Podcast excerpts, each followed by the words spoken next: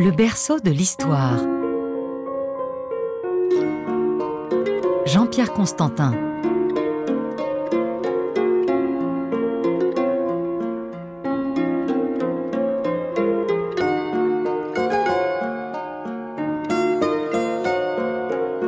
Bonjour à tous. Nous allons parler aujourd'hui des tout débuts de l'agriculture. L'agriculture, vous savez, c'est à la base de notre alimentation.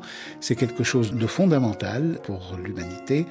Et pour en parler, j'ai invité la professeure Margaretha Tenberg, qui est professeure au Muséum national d'histoire naturelle et qui est archéobotaniste. Alors, archéobotaniste, je ne connaissais pas le mot. C'est un métier que je ne connaissais pas. Bonjour Margaretha Tenberg. Est-ce que vous pouvez nous expliquer d'abord qu'est-ce que c'est qu'un archéobotaniste? Oui, bonjour. Un archéobotaniste, en fait, c'est un archéologue, à la base, en, quelque sorte, qui est spécialisé dans l'étude des végétaux, des, restes de plantes qu'on trouve sur le site archéologique. Donc, il s'intéresse à l'interaction entre les sociétés du passé, toutes périodes euh, confondues, et le monde végétal. Ça peut être l'agriculture, ça peut être la cueillette, ça peut être l'alimentation, l'environnement en général. Et on trouve beaucoup de vestiges végétaux. Le végétal, ça ne se conserve pas bien. On trouve beaucoup de vestiges végétaux euh, dans les sites archéologiques. Euh, c'est vrai, c'est un peu étonnant, mais dans des conditions spécifiques, on peut trouver pas mal de restes végétaux. Ce qu'on trouve le plus souvent, je dirais, c'est des restes qui ont été exposés au feu, euh, qui ont été brûlés, des charbons de bois, par exemple, qui, quand on fait du feu, il y a toujours des charbons de bois. Mais ça peut être aussi des, grains, des, des graines, des fruits, etc., qui ont été carbonisés quand on fait la cuisine, par exemple. Vous parlez de carbone, les matériaux végétaux sont carbonisés, euh, ça veut dire qu'on peut les dater avec beaucoup de précision ah, Parfaitement, on peut les dater avec la méthode de radiocarbone, euh, qui est une méthode physique, euh, mais ils n'ont pas besoin d'être carbonisés pour ça parce qu'en fait, c'est une méthode de datation qui s'applique aux matières organiques en général. Et donc, bon, on va parler de, l'agriculture. Homo sapiens euh, a commencé à exister sur notre planète. Entre les débuts de l'humanité et les débuts de l'agriculture, il s'est écoulé combien de temps? Oui, en fait, c'est assez intéressant parce que si on euh, voit ça un peu en génération, on peut, dire euh, qu'une génération fait à peu près 30 ans. Depuis le début de Homo sapiens, il y a 300 000 ans à peu près. Hein. Donc on a 10 000 générations. Et 10 000 générations où l'homme était surtout chasseur-cueilleur. Donc Homo sapiens, c'est notre espèce, hein, c'est nous. Et les agriculteurs-éleveurs n'existent que depuis 400 générations euh, par rapport à ces 10 000, c'est-à-dire ça a commencé à 12 000 ans à peu près. En fait, euh, ce phénomène de, début de l'agriculture, c'est un processus assez lent et qui, chevauche un peu la, fin du paléolithique, l'âge du pierre ancien, comme on le disait euh, précédemment, et le néolithique. Alors on sait que le berceau de l'humanité, en tout cas c'est ce qu'on dit, c'est l'Afrique, euh, l'Afrique euh, orientale, la corne de l'Afrique, où est-ce que l'homme a commencé à domestiquer les plantes et à les cultiver pour sa propre alimentation? Oui, alors ça c'est une question très intéressante et importante parce qu'en fait il n'y a pas un berceau de l'agriculture. En fait on compte qu'il y a plusieurs foyers qui sont complètement indépendants les, uns des autres. Et, l'agriculture est née sur tous les continents, dans des communautés humaines euh, qui ont commencé à cultiver des plantes qui étaient présentes localement sous forme sauvage. Et ça se fait en, Asie, ça se fait en Afrique, ça se fait dans les Amériques, sur le continent américain. Donc c'est un phénomène global et relativement récent. Et tout ça à peu près en même temps à peu près en même temps. Alors là, on parle des de décalages de plusieurs millénaires. Donc pour quelqu'un euh, ça peut paraître euh, assez, euh, assez différent, mais dans l'histoire de l'humanité, on peut dire que tout ça s'est passé dans les 10 000 dernières années quand on a une perspective longue perspective, c'est assez récent et assez simultané. Et la première plante qui, enfin, ou les premières plantes qui ont été cultivées, qui ont été, qui ont été domestiquées. Alors, euh, j'ai lu dans, dans, un de vos articles que c'est l'agriculture qui pousse à la domestication et pas l'inverse. Je pensais que c'était un peu l'histoire de, de l'œuf et de la poule, mais non, c'est bien l'agriculture, c'est à force de cultiver qu'on devient, qu'on domestique les plantes. C'est bien ça. Absolument. Donc, la vraie invention, si on peut dire, c'est l'agriculture, le fait de cultiver des plantes, de les reproduire, euh, semer, récolter, ressemer, etc. Et c'est cette agriculture qui a pour conséquence, et parfois une conséquence probablement non intentionnelle, la domestication des plantes. Et donc, parmi les premières plantes cultivées, domestiquées, les céréales. Alors les céréales, c'est une, c'est une longue histoire. il y a beaucoup de céréales, différentes céréales. Euh, ça s'est passé en Syrie, dans le croissant fertile, dans ce qui est aujourd'hui la Syrie, c'est bien mm. ça? Alors, quand on parle de céréales, il faut savoir aussi que chaque, on a parlé de foyer tout à l'heure, agricole dans le monde, et chaque foyer a ses, son, sa céréale ou ses céréales même. Donc, euh, le fait de domestiquer ou de cultiver des céréales tout au début de l'agriculture, c'est aussi un phénomène euh, mondial. Ce qui concerne le croissant fertile, c'est le blé et l'orge qui ont été domestiqués, cultivés et domestiqués dans cette région. Et en Asie, c'était donc le riz Le riz, absolument, oui, tout à fait. Et en Amérique, le maïs? Le maïs, et en Afrique, le sorgho.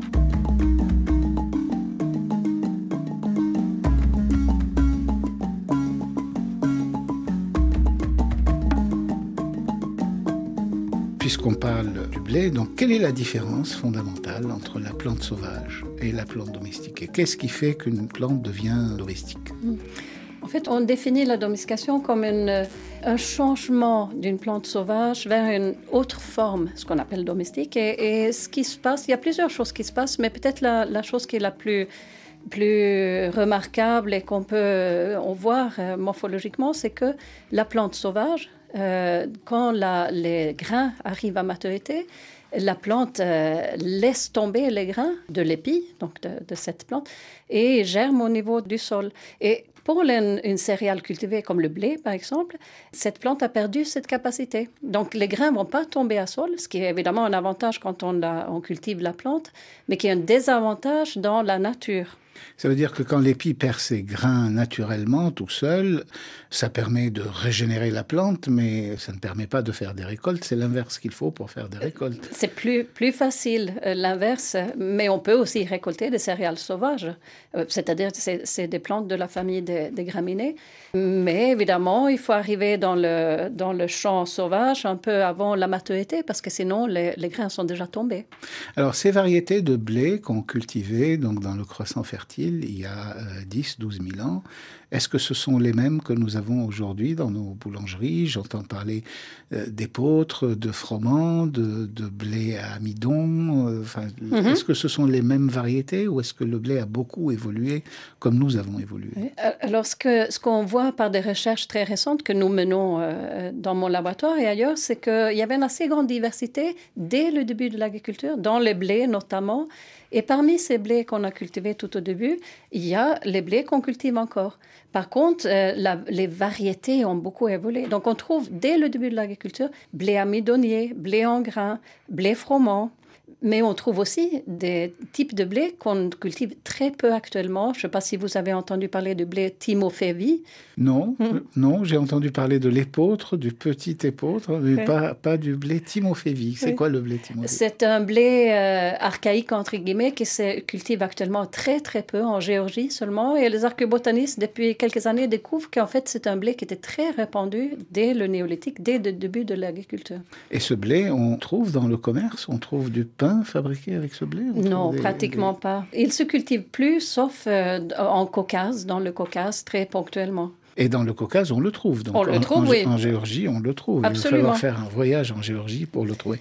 Alors j'ai remarqué aussi qu'on trouve énormément, dans toutes ces civilisations anciennes, on trouve toujours une galette de pain le pain qui se conserve pas très bien au quotidien, mais on trouve toujours une galette de pain qui vient de chez les pharaons, qui vient de Mésopotamie, qui vient de chez les Phéniciens, qui vient de ces anciens royaumes.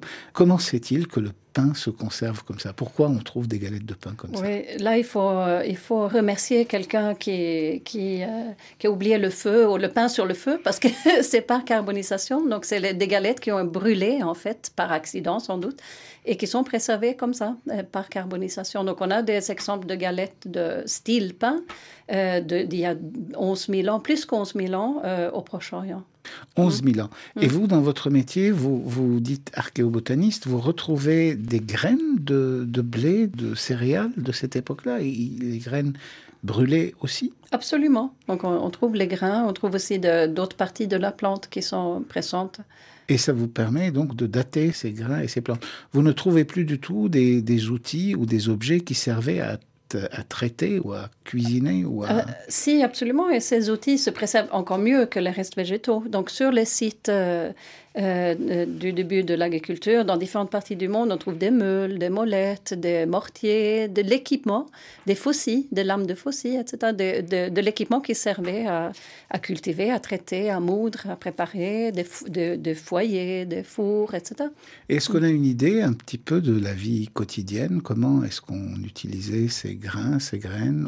On, a tout de suite transformé le grain en farine et, et, fabriqué du pain Ou est-ce qu'on a fait des espèces de soupes de, de blé au départ euh, Est-ce qu'on est qu'on sait comment ça a commencé? C'est à part ces trouvailles euh, très ponctuelles et fortuites de, de, galettes, etc. On a peu de préparation alimentaire, mais ça peut arriver. On a par exemple des exemples de blé concassé, un peu comme le boulgour, ce, ce, genre de préparation.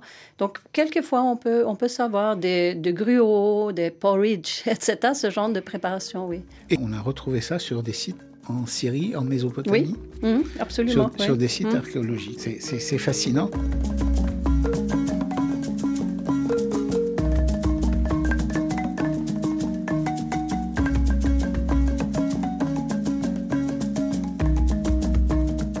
Après les céréales, ou en même temps que les céréales peut-être, il y a eu les légumineuses, c'est-à-dire les, les, haricots, les, les, les lentilles, euh, etc., qui sont une base euh, importante de l'alimentation.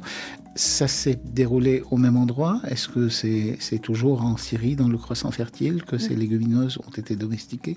En fait, les légumineuses, les céréales font presque systématiquement la paire, où qu'on soit, que ce soit en Chine, que ce soit au Proche-Orient, que ce soit en Afrique ou au Moyen-Amérique. Euh, donc chaque région, sa céréale ou ses céréales et ses légumineuses, et se complète très très bien dans l'alimentation. Donc oui, il y a une simultanéité entre la domestication des, des, des céréales et des légumineuses.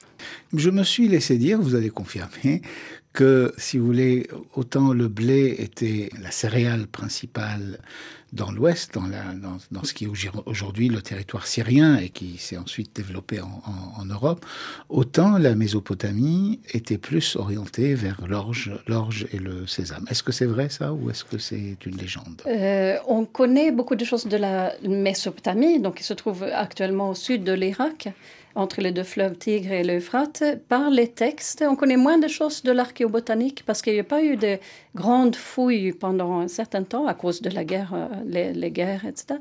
Mais maintenant, les fouilles reprennent avec des études archéobotaniques d'une assez grande ampleur. Et on va certainement compléter ce qu'on sait de la Mésopotamie du Sud, où il y avait une production agricole très importante de blé, d'orge et d'autres plantes, dont le sésame.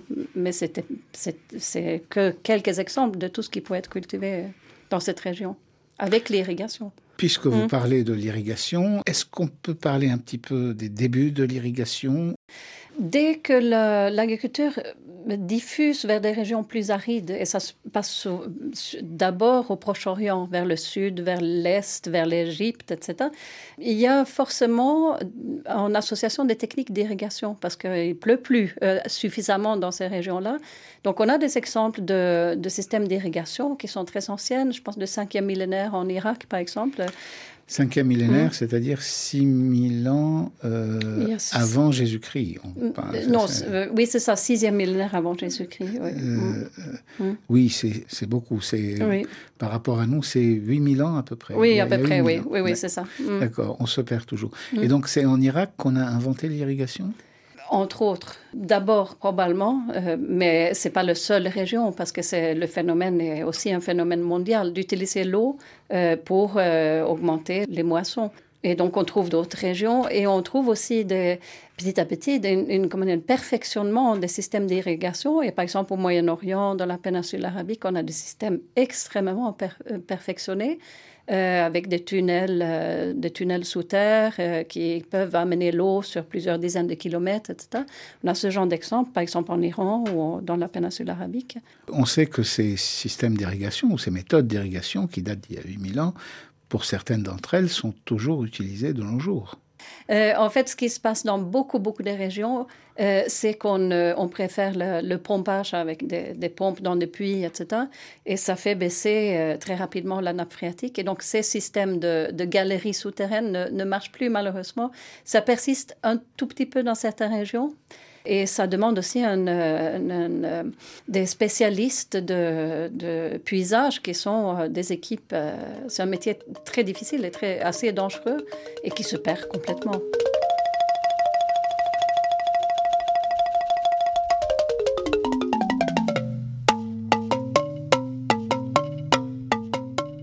Va arriver à la troisième espèce qui est cultivée, qui est importante, fondamentale. Ce sont les fruits. Je pensais très sincèrement que la première espèce cultivée, c'était les fruits, parce que j'étais induit en erreur par la Bible qui nous raconte que Noah, après avoir échappé au déluge, la première chose qu'il a plantée, c'était une vigne. C'est une légende. C'est une légende, parfaitement. Oui, oui. Il vaut mieux se fier à l'archéobotanique dans ce, dans ce domaine. D'accord. Mais c'est une légende importante. C'est mieux que la Bible. Mais donc, euh, quand même, la vigne euh, date d'il y a très longtemps. C'est peut-être pas la première plante, mais l'être humain, Homo sapiens, a commencé à cultiver des fruits oui, oui, oui. En fait, pour le moment, c'est assez débattu le début de, la culture des fruits. Il y a eu des publications récentes avec des dates très anciennes. Mais si on veut s'appuyer sur des, données euh, absolument fiables, il faut dire pour le moment, ça, peut changer évidemment, que la culture des fruits est un peu plus tardive que, tardive que la culture des annuels comme les céréales et les légumineuses. Je dirais autour du... Il y a 6 000 ans, 5 000 ans, et on a un vrai boom de la culture des, espèces fruitières à l'âge du bronze, c'est-à-dire au troisième millénaire, avec la vigne, le figuier, l'olivier, le palmier dattier, etc. C'est des, des, espèces qui sont très intéressantes du point de vue commercial. Vin, huile d'olive, euh, sucre, des produits sucrés comme les, fruits, fruits, secs, etc. Alors j'ai lu dans un de vos articles qu'on a trouvé des traces de vin dans des jarres daté du 6e millénaire avant Jésus-Christ, c'est-à-dire 5400, entre 5400 et 5000 avant Jésus-Christ, à Haji Firuz Tepe, dans, le, dans les montagnes du Zargos, en Iran. C'est bien ça? Oui, tout à fait, oui. Et comment on trouve des traces de vin euh? En fait, c'est des dépôts dans des céramiques, dans des jarres, et qui sont analysés chimiquement, et donc euh, qui contiennent des, des, composés chimiques qui peuvent, qui s'approchent de, de, de ce qu'on trouve dans le vin ce qui est aussi quelque chose qui peut être euh, controversé. Donc, euh, parce que ça peut être aussi du vinaigre ou des, jus de fruits, d'autres fruits, etc. Donc, ça, se discute toujours, mais c'est vrai qu'il y a eu une découverte de, de, dépôts avec des composés qui ressemblent à du vin à cette époque-là. Et est-ce qu'on sait si ce vin, entre guillemets, provient de vignes domestiquées, de vignes plantées ou de vignes sauvages, ou on ne sait pas On ne sait pas, on ne peut pas le savoir. On ne peut pas le savoir. Est-ce qu'on a trouvé d'autres produits transformés comme ça de cette époque-là où, euh, où, le vin est le seul 5000 ans avant Jésus-Christ? C'est beaucoup. Hein. On, buvait à l'époque déjà, ça fait rêver. Mm. C'est pas très courant de trouver les produits transformés, mais on peut trouver des d'autres indices, par exemple des jarres de vin, des jarres d'huile. On a des attestations textuelles, on a des des installations de transformation, des cuves, etc. On trouve par exemple en Arabie des, ce qu'on appelle des madbassa, des étuves à, miel, miel de date, c'est-à-dire des, des, structures dans lesquelles on produisait des... Des, madbassa. Des madbassa, oui, c'est ça. Le, le deps en arabe, parce que c'est un peu ma, ma culture, c'est mm. la mélasse, c'est la mélasse ou le miel. Mm. Euh, et donc on trouve ça en Arabie. On peut trouver ça en Arabie, en Bahreïn par exemple, il y a des madbassa qui datent d'il y a 4000 ans à peu près. 4000 ans avant Jésus-Christ Non, il y a 4000 ans. Il y a 4000 ans, mmh. donc il y avait déjà des, des. Il y a aussi l'olivier. Oh, absolument. Hein, pour, euh, et qui permet de faire de l'huile. Ça aussi, c'est la Syrie, ça aussi, c'est la Méditerranée. C'est la région méditerranéenne. Et beaucoup d'arbres fruitiers ont commencé à être cultivés au Moyen-Orient et en Méditerranée orientale et qui ont eu un grand succès très rapidement parce que, comme je dis tout à l'heure, ça permet de produire des, denrées très recherchées et euh, exportables, commerçables et transportables. Alors, on parle du Proche-Orient, du Moyen-Orient, parce que c'est mm. ce qui a marqué un peu notre, notre civilisation euh, européenne.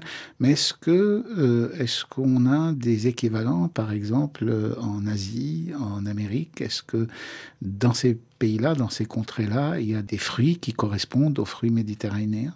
Puisqu'il y a des céréales qui correspondent aux céréales du croissant fertile oui, absolument. Il y a des, fruits qui sont originaires de, toutes ces régions et qui ont, qui ont été découvertes par les Européens, par exemple, euh, beaucoup plus tardivement, mais qui jouaient un rôle important dans les économies euh, locales. Donc, qu'est-ce qu'il y avait en Chine, par exemple, ou en, Amérique?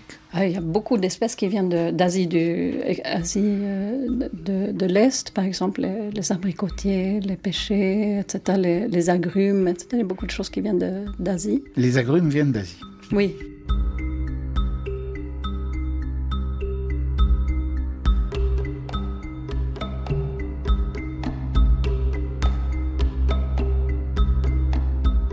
On va arriver, si vous voulez, à une invention finalement assez capitale sur laquelle vous avez pas mal travaillé. C'est, ce sont les oasis dans les régions désertiques, essentiellement en Arabie et en Iran. Je pensais naïvement que les oasis c'était des lieux naturels, des lieux préservés par la nature de la, de la sécheresse. J'ai appris que non, j'ai appris en lisant, en lisant vos articles que non. Donc les oasis, c'est, une construction humaine avec plusieurs niveaux, c'est une invention pour cultiver sans rien perdre. Expliquez-nous un petit peu.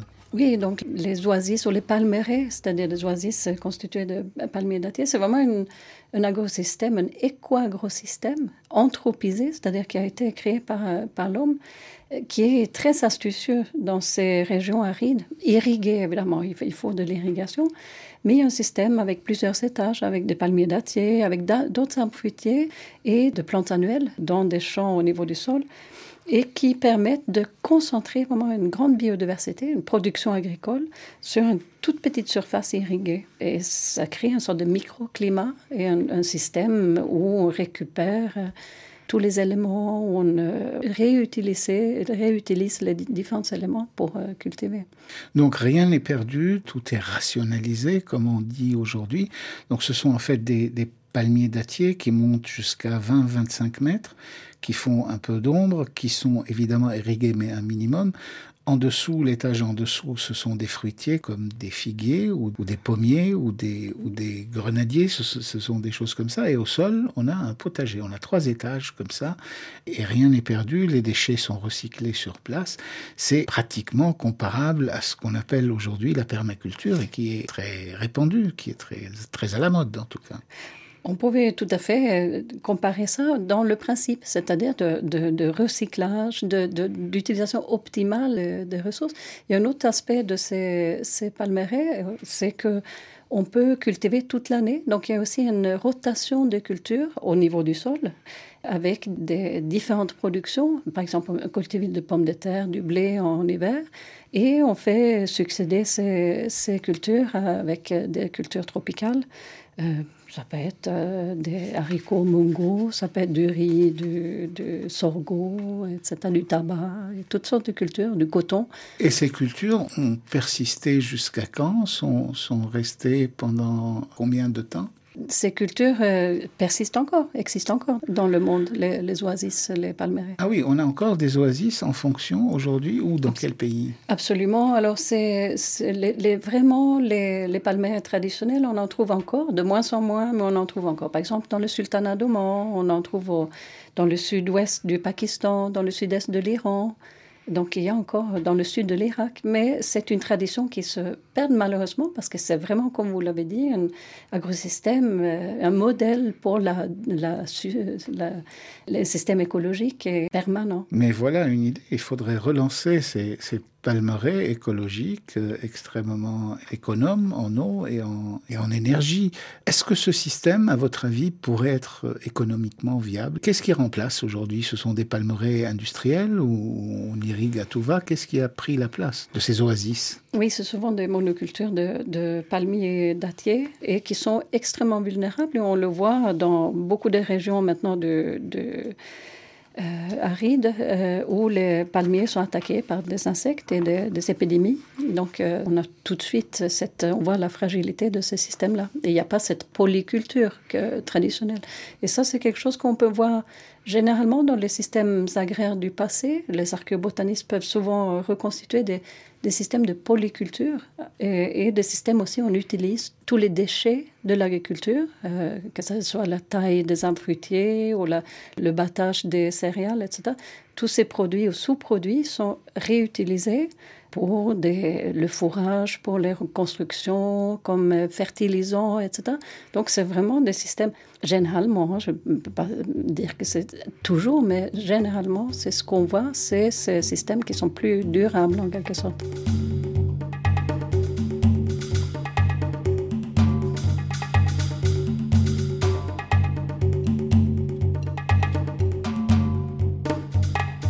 Le métier d'archéobotaniste, je l'ai découvert. J'ai découvert au passage un autre métier qui est proche, c'est celui d'archéozoologiste, je crois. On n'a pas beaucoup parlé d'élevage et d'animaux. Je suppose que tout euh, que, ce système de domestication de, de la plante s'accompagnait aussi de domestication des animaux. Lesquels ont été domestiqués avant? Oui, en fait, très souvent, les animaux et les plantes marchent ensemble dans le système traditionnel et sont vraiment complètement intégrés ces deux aspects du même euh, système de subsistance. C'est pas la règle absolue parce qu'on a des modèles différents, qu'on soit au Proche-Orient, en Afrique, en Amérique, etc. Donc c'est pas toujours le, le cas, mais c'est souvent. Alors, les premières domestications des animaux, c'est aussi au Proche-Orient. Et donc, on a les, les chèvres, les moutons, les bovins, les, cochons, etc. Donc des espèces tout à fait familières maintenant. Et on peut avoir aussi des domestications en parallèle en Chine, par exemple, de, de bovins, de cochons sont aussi domestiqués en Chine. Alors on parle souvent de domestication de chiens, mais qui est beaucoup plus ancien en fait. Donc s'il faut nommer un animal primo domestiqué, c'est vraiment le chien, mais c'est une autre histoire en quelque sorte. Donc c'est le loup qui a été domestiqué en premier avant toutes les autres espèces. Domestiquer le chien, rassurez-moi, c'était pour sa compagnie. Pour la chasse et pour sa compagnie. Mais ça, c'est vraiment une autre trajectoire et qui n'est pas liée aux premiers agriculteurs. Et quand on parle de domestication des, bovins, des ovins, des chèvres, c'est quelle époque à peu près On sait, on a une idée euh? ben, C'est pareil, c'est au même moment que l'agriculture. Ah, c'est au même mmh. moment que les céréales, donc c'est 10 000 ans, 12 000 ans euh, Exactement. 12 000 ans. Euh. Et la volaille, c'est pareil? C'est un peu plus tardif. C'est un peu plus tardif. Alors, avant de, de finir, quand même, l'agriculture est liée un peu partout dans le monde antique, est liée au phénomène de la nature, est liée à la pluie, au beau temps, à la sécheresse, aux dons de la nature. Et la nature était, commandée, dirigée par des dieux.